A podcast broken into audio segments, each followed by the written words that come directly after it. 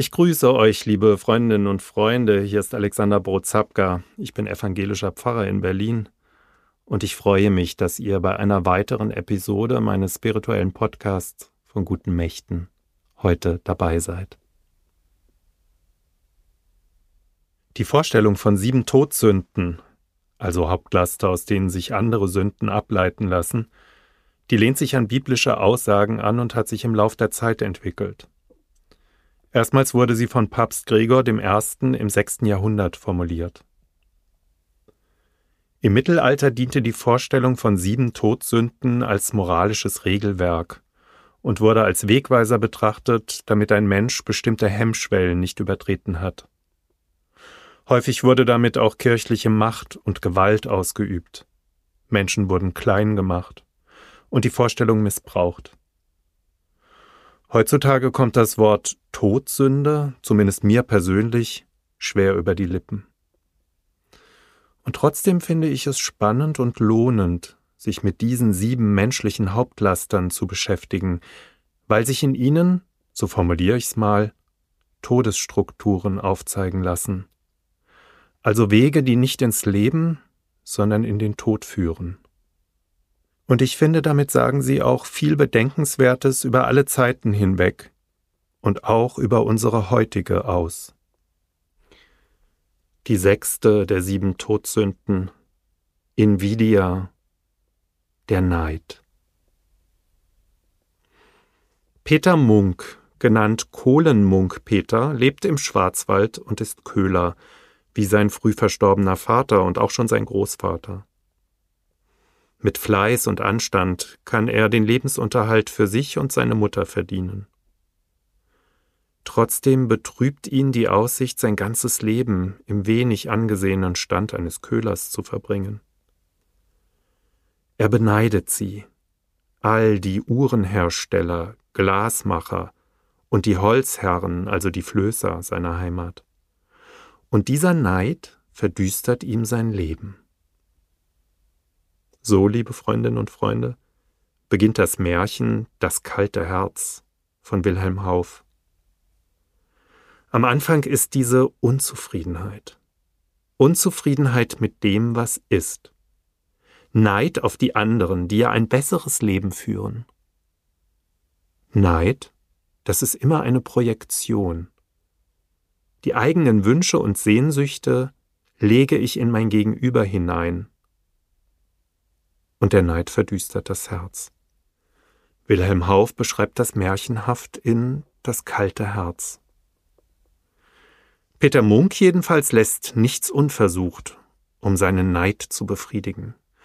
Und so lässt er sich mit allerlei Geistern ein, um seine Sehnsucht zu stillen und mehr zu werden, als er ist. Mehr als ein einfacher Köhler.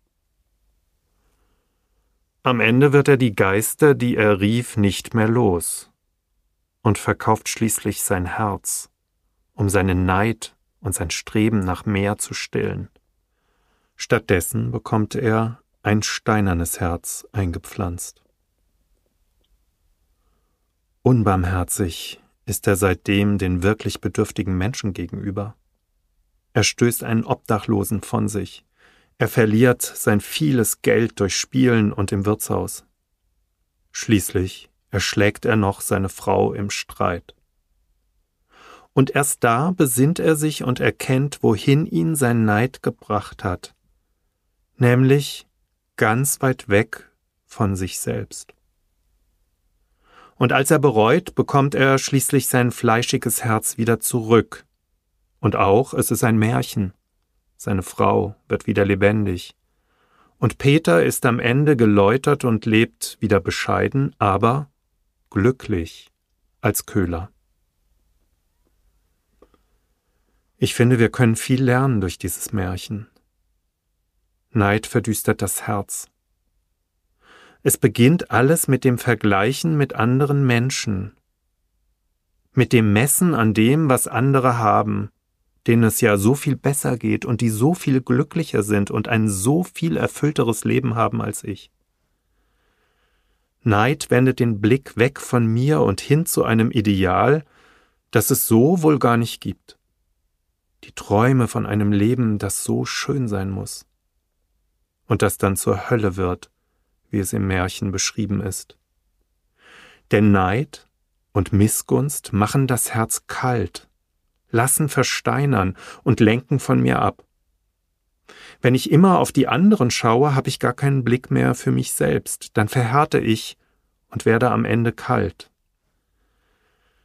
Wie viele Idole auf Instagram und YouTube und wo auch immer gibt es in unseren Zeiten? Idole, denen ich nachstrebe, weil sie doch so unglaublich schön und perfekt und so toll und so erfolgreich sind. Die anderen führen das Leben, das ich gerne hätte. Es ist nicht so einfach, zufrieden mit sich selbst sein zu können. Und, auch das sagt das Märchen aus, je mehr ich habe, desto unzufriedener bin ich. Neid und Missgunst verhärten die Herzen und lenken den Blick ab von dem, was mich wirklich ausmacht. Was so schön und liebenswert und einmalig an mir ist, die ganze Fülle, die mich ausmacht. Neid führt von mir selbst und meinen Mitmenschen weg und macht irgendwie auch humorlos. Ja, ich glaube, besonders bei jungen Menschen ist der Drang, anders sein zu wollen, dem eigenen Idol zu gleichen, sehr ausgeprägt. Vielleicht ist das gar nicht die klassische Art von Neid, aber so sein zu wollen, wie die anderen Menschen vermeintlich sind, das kennen viele von uns. Die australische Comedian Celeste Barber, die entlarvt diese Art von Neid auf ganz humorvolle Weise. Auf ihrem Instagram-Kanal da stellt sie Posen von Models dar, die allesamt sehr perfekt, sehr schlank und sehr schön erscheinen. Sie selbst sieht ganz normal aus, ein bisschen füllig, aber nicht dick und nicht dünn, so wie es gut ist und einmalig und schön.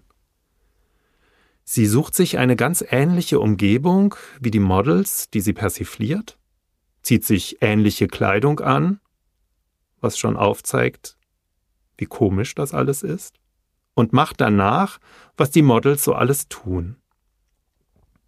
Das entlarvt, das befreit. Da kann ich lachen, auch über mich und meine Sehnsüchte und meine Neidgefühle selbst. Da schaue ich nicht mehr nach dem vermeintlichen oben, sondern bin zufrieden mit dem, was ich habe sich nicht mehr vergleichen müssen, an anderen messen zu müssen. Denn, um's mit dem Terminus der Todsünde zu sagen, all das ist vom Teufel, führt weg von mir selbst, macht aus meinem lebendigen, fleischigen Herzen ein kaltes Herz. Neid auf die Erfolge oder Talente von anderen Menschen, das lenkt den Blick ganz weit weg von dem, der ich bin. Dieser liebenswürdige, einmalige Mensch, der schon so wie er ist, perfekt ist, mit allen Schrullen und Schrammen und was ich halt so mit mir herumschleppe. Seid so, wie ihr seid. Versucht nicht, immer mehr zu sein und auf andere zu blicken. Ihr habt ein warmes, fleischiges Herz. Ihr seid geliebt. Tschüss, euer Alexander Brotzapka.